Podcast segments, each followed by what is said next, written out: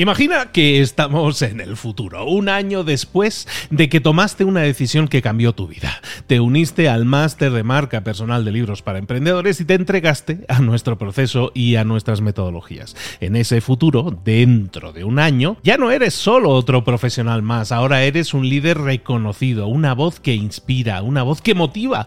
Tu marca personal brilla ahora con claridad y con propósito. ¿Recuerdas cómo sentías curiosidad y emoción al inscribirte al máster?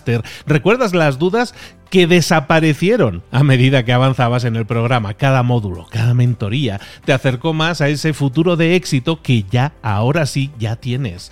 Tus ganas, tu trabajo, tu energía te generaron ese resultado. El máster fue la brújula que te dijo hacia dónde redirigirlos para tener esos grandes resultados.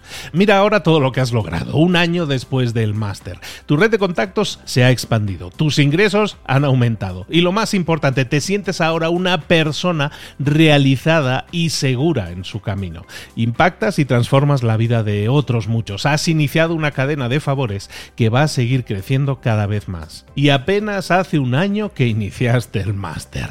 Abre los ojos, vuelve al presente y toma esa misma decisión que visualizaste ahora mismo. Visita librosparaemprendedores.net barra marca. Ese futuro te está esperando a ti.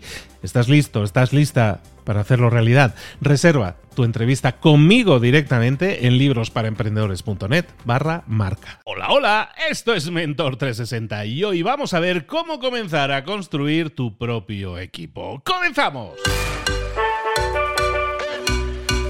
Buenas a todos, soy Luis Ramos, aquí estamos de nuevo en Mentor 360 acompañándote toda esta semana con cinco mentores potentes de verdad, con los cuales vamos a desarrollarnos un poco más en ese concepto que para muchos es un tanto ajeno, que es el de los negocios online ¿Qué tan diferentes son? ¿Cómo llevarlos a cabo? ¿Cómo crecer nuestro negocio online? A lo mejor ya tienes un negocio tradicional, crecerlo en la perspectiva online puede ayudarte a multiplicar tus ingresos. O si a lo mejor no tienes un negocio, pero te gustaría comenzar a tenerlo, Empezar con un negocio online puede ser esa decisión acertada en la cual tú puedes comenzar un negocio con muy pocos gastos y en este sentido ser rentable en muy poco tiempo. Toda esta semana estamos, continuamos, ya hemos hecho semanas anteriormente sobre negocios online, volvemos a hacerlo con otros cinco mentores en los cuales vamos a profundizar sobre distintos temas. Hoy cómo comenzar a construir tu equipo. Y para hacerlo, nos vamos con uno de los mentores que se integraron con nosotros en Mentor 360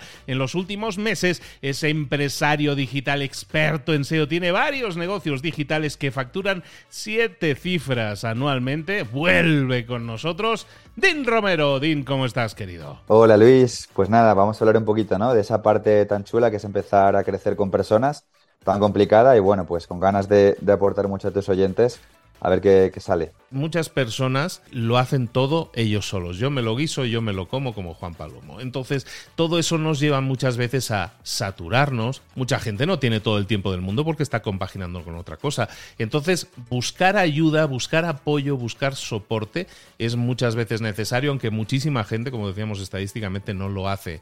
Eh, ¿En qué momento alguien tiene que tomar esa decisión de decir, mm, necesito a alguien, pero ya? Yo creo que por un lado esto tiene que estar alineado con, tu propia visión de la vida. Y me explico a qué me refiero con esto, ¿vale? Por un lado, hay emprendedores que tienen muy claro, yo conozco de los dos grupos, ¿eh?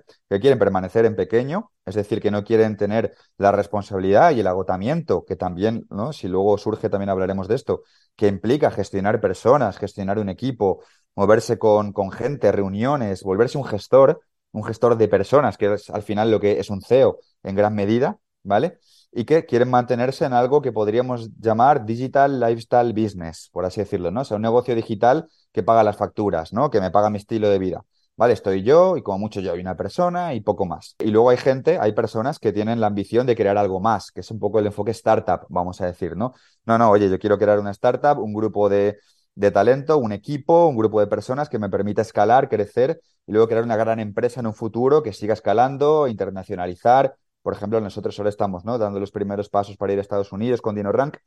en fin, es otra batalla eh, muy diferente, ¿no? Entonces, primero hay que, estar, hay que tener claro en qué punto te sitúas tú, ¿vale? O sea, hay gente que tiene muy claro que quiere vivir bien, pero quiere vivir más tranquilo, por así decirlo, no, no tiene esa necesidad de crear un imperio y hay gente que estamos un poco más locos y que nos encanta meternos en mil batallas, en mil saraos y queremos crear una gran empresa. Una vez tenemos claro ese enfoque, evidentemente partiendo de la base de que queremos crecer, ¿vale? Porque mucha gente eh, acoge este camino sin tener ni siquiera claro qué, es lo que quiere, simplemente guiado por la inercia y creo que es necesario ahí un momento reflexivo previo, ¿no? De cómo queremos que sea nuestra vida, porque tu vida, ojo, es muy distinta en un sitio y en otro, con pros y contras en un sitio y en otro. Pues eh, al momento de empezar a reclutar esa primera persona, ese primer talento, en mi opinión, viene determinada por cuando tú puedes pagarla y cuando pagar esa persona te permite hacer cosas mejor o nuevas que tú no podías hacer antes, ¿no? O igual de bien o que a lo mejor simplemente no podías hacer.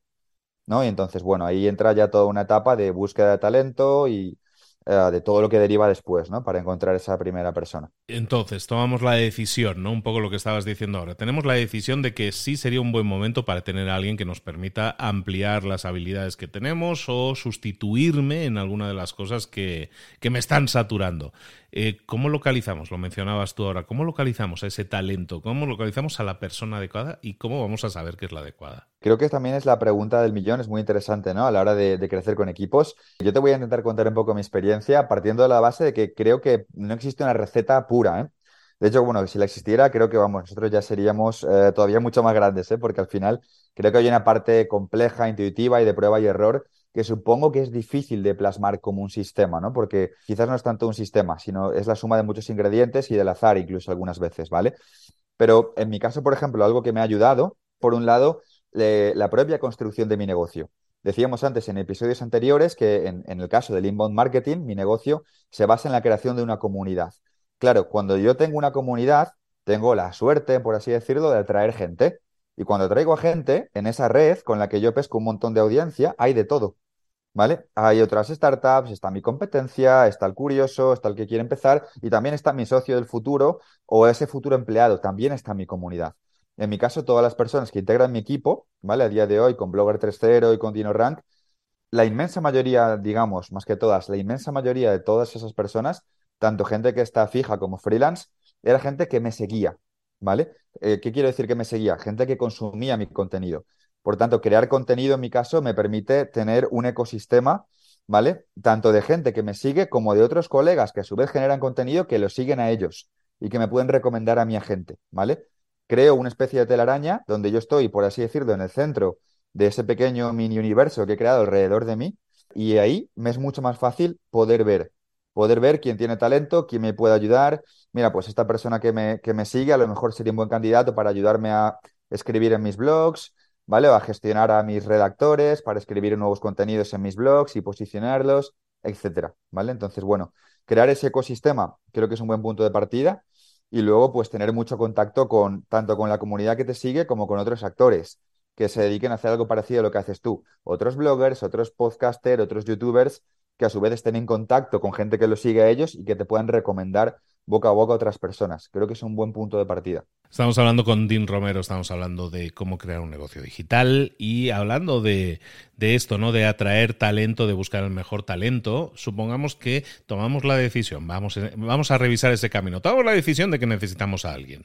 Eh, buscamos a la persona adecuada y, Dean, lo que suele pasar es que los jefes inexpertos esperan que el empleado ya sepa lo que tiene que hacer.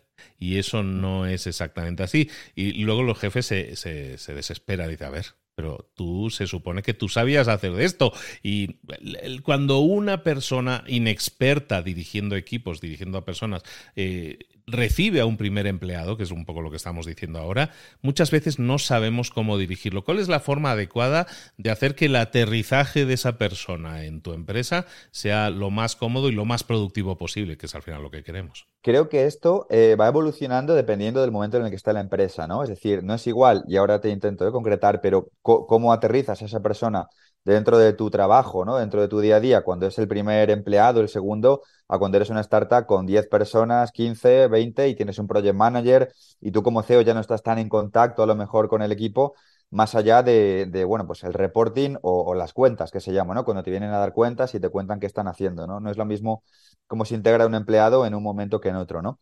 Pero en esos primeros empleados, que entiendo que es la gente que nos está viendo, ¿no? Quizás en ese momento de empezar a emprender, creo que tiene mucho sentido que la gente que tú pongas a, hacer cosas pasen por, digamos, eh, algunos procesos que tú o bien ya has hecho, ¿vale? Y te están ayudando, te están complementando, te están sustituyendo, pero que tú conoces ese trabajo que esa persona venía a hacer y bueno, pues que por tanto tú puedan estar cerca de ti, ¿no? Que puedan ver el ejemplo de cómo has trabajado tú, eh, en un caso ideal, que no suele ser así, que tengas una buena documentación de procesos, de eso que tú venías haciendo, o que tú les enseñes, en definitiva, pues con el ejemplo y que estén cerca de ti, ¿no? O sea, en mi caso con esos primeros empleados teníamos un contacto absoluto y permanente, ¿no? De cómo yo, por ejemplo, en, pues en mi caso, creaba contenido para posicionar blogs en Google y cómo luego yo, pues cuando iba consiguiendo ese posicionamiento, iba y lo contaba en artículos de mi blog.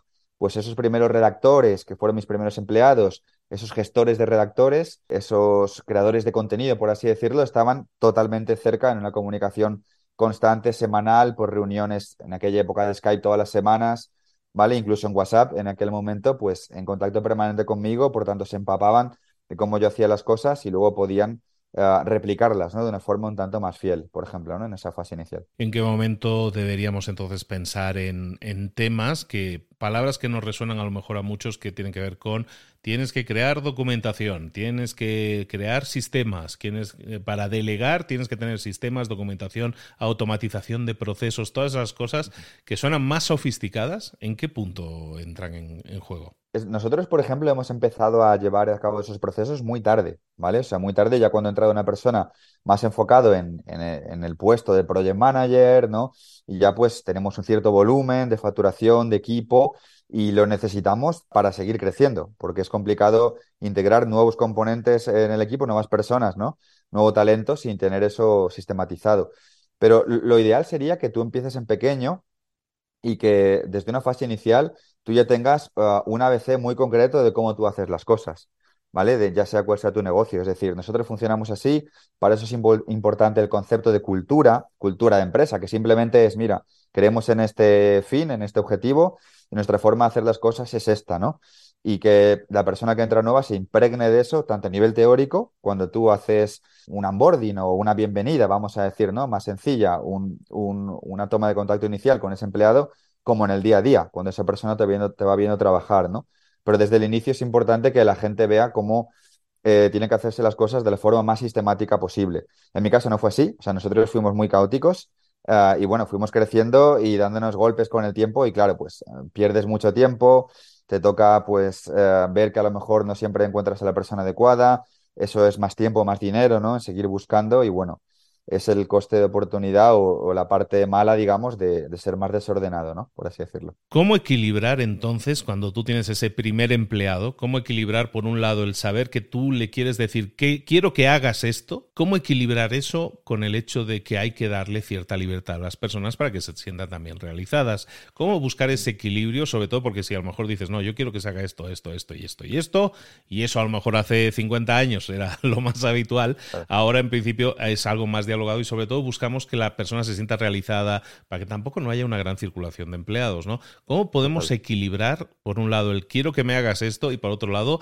quiero que seas lo suficientemente creativo, puedas tener la suficiente libertad para hacer, eh, tomar decisiones? Creo que aquí podríamos ver dos canales. Por un lado, hay una parte muy obvia, que es comunicar de forma muy sincera, muy realista, cuál es digamos, el nivel de expectativas que tú quieres de esa persona, ¿vale? O sea, tiene que haber una comunicación muy transparente con estos primeros empleados. ¿Qué es lo que esperas de ellos? ¿Cuáles son, cu cuáles son los objetivos que tú tienes, ¿no? A través de la búsqueda de, ese talento, qué es lo que tú quieres conseguir con ellos a largo plazo, ¿vale? Y ver si ellos realmente están capacitados para esos retos.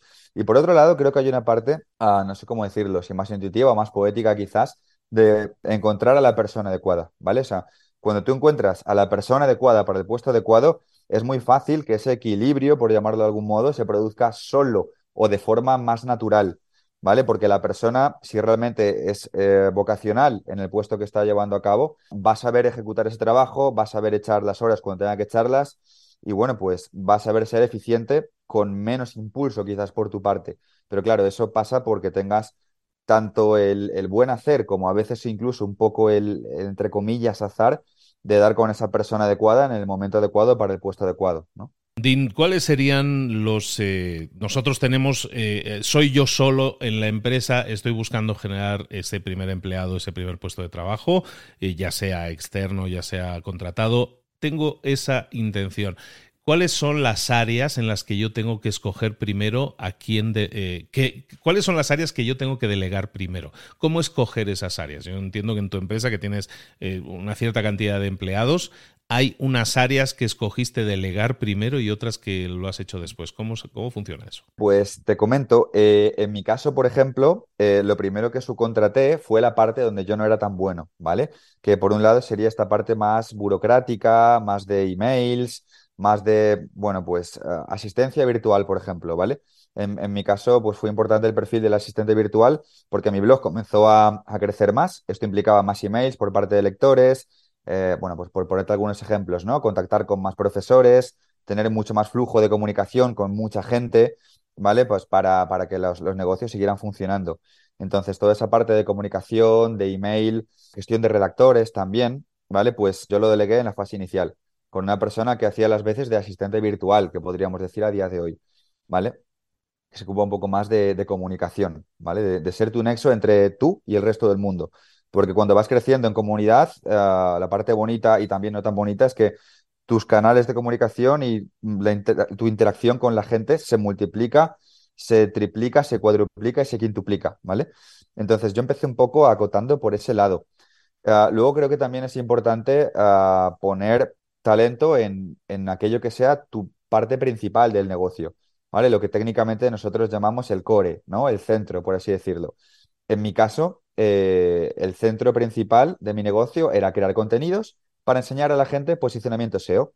¿Vale? Pues ¿qué necesito yo para seguir haciendo eso, pero en escala más grande? Pues poder hacer eh, más contenidos para posicionar, por ejemplo, más blogs y con eso hacer más vídeos, ¿no? Para mis formaciones o más artículos para mi blog. ¿Vale? Pues, ¿qué necesito para hacer más contenidos? Más redactores. Pues un paso evidente en mi caso fue que contratar a más redactores. La parte principal de mi negocio, ¿vale? Que la ejecutan personas que crean contenido bajo mis instrucciones, pues tuve que crecer en redactores.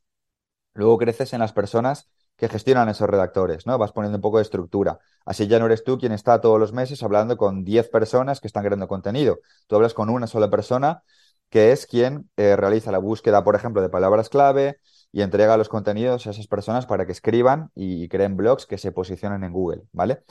Después, por ejemplo, otro paso que nosotros dimos, íbamos a lanzar una comunidad ya de pago en, formato membresía, que era lo que te mencionaba antes, seowarriors.club.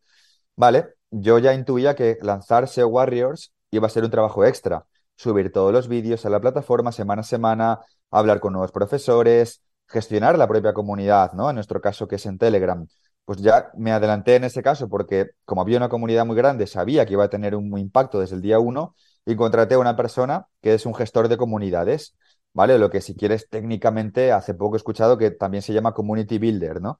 Que mucha gente conoce al Community Manager, bueno, pues eh, Community Builder o simplemente una persona que te ayuda a gestionar tu membresía, dicho de una forma más, más llana, ¿no? Más, más accesible.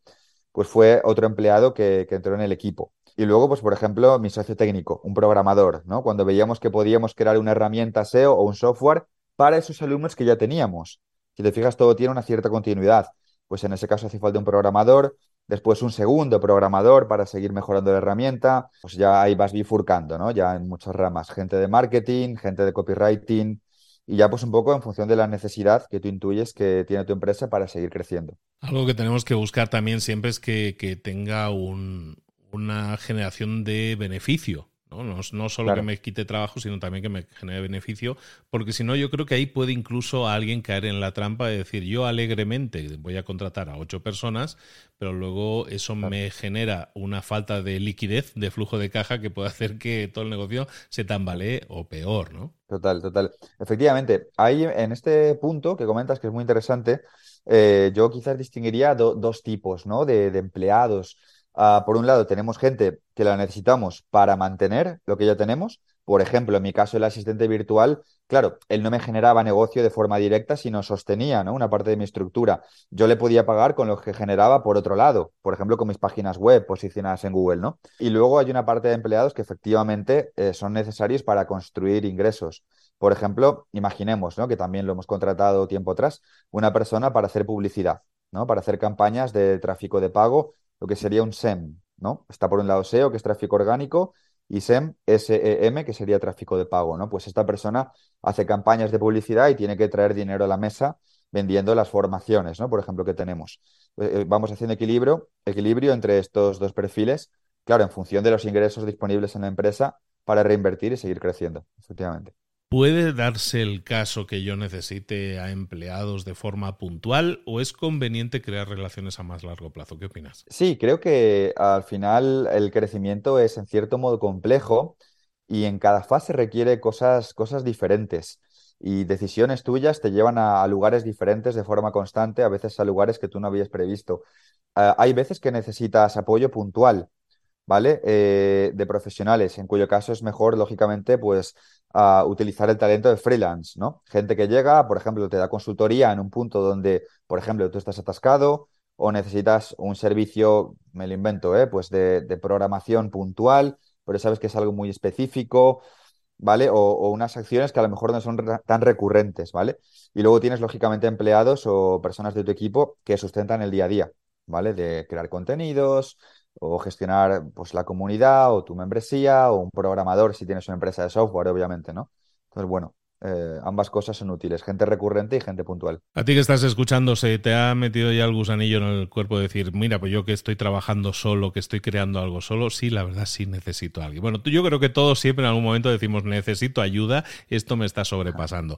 Para algunos, a lo mejor este puede ser el momento de pensar en contratar a ese primer empleado, a esa primera persona, puede ser un freelance también, alguien externo que te apoye, que te permita crecer, que te ayude, como estaba diciendo Dean, en las cosas en las que yo no soy tan bueno, o a lo mejor en las cosas que soy bueno, pero me quitan mucho tiempo, ¿no? Cualquiera de las dos opciones yo creo que puede ser muy válida. Dean, ¿Dónde te podemos localizar, saber más de ti, seguir aprendiendo contigo? Sí, pues podéis encontrarme en mi Instagram, que es arroba 10 eh, luego está mi web personal, que es dinromero.com. Ahí os podéis suscribir y voy mandando emails comunicando todas las batallas de SEO en las que me meto y bueno, pues desvaríos de todo tipo. Y bueno, pues luego también está mi blog, que es blogger30.com, donde hablo de SEO.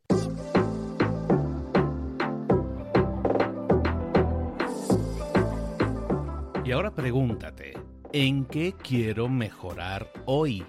No intentes hacerlo todo de golpe, todo en un día. Piensa, ¿cuál es el primer paso que puedes dar ahora mismo? En este momento, quizás. A lo mejor te lleva dos minutos hacerlo. Si es así, ¿por qué no empezar a hacerlo ahora? ¿Por qué no empezar a hacerlo ya, en este momento?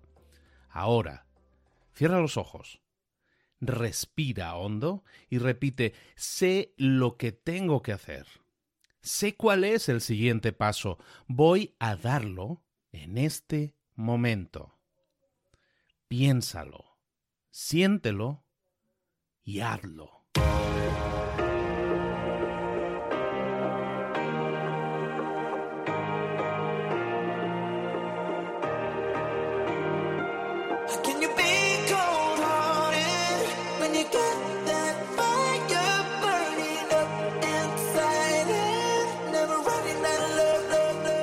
Muchas cosas de las que hemos visto hoy ya las sabes. La mayoría del conocimiento que compartimos aquí ya lo sabes. Sabemos lo que tenemos que hacer, sabemos lo que tenemos que evitar, lo que no tenemos que hacer, todo eso ya lo sabes. El único problema es que no lo ponemos en práctica, no pasamos a la acción y es ahí donde te necesito a ti y a tu compromiso. Si una sola de las ideas que hemos comentado hoy resuena en ti, te llama a ponerla en práctica, entonces, define el paso más pequeño posible, el gesto más mínimo, y hazlo ahora mismo.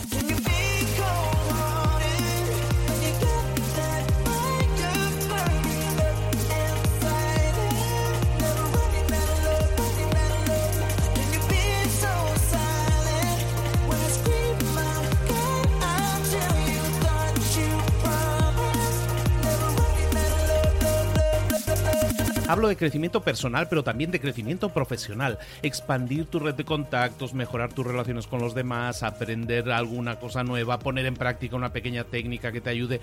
Todo suma, pero solo suma si lo pones en práctica. No si piensas en ponerlo en práctica. Pensar en ponerlo en práctica no sirve, tienes que ponerlo en práctica, pasar a la acción.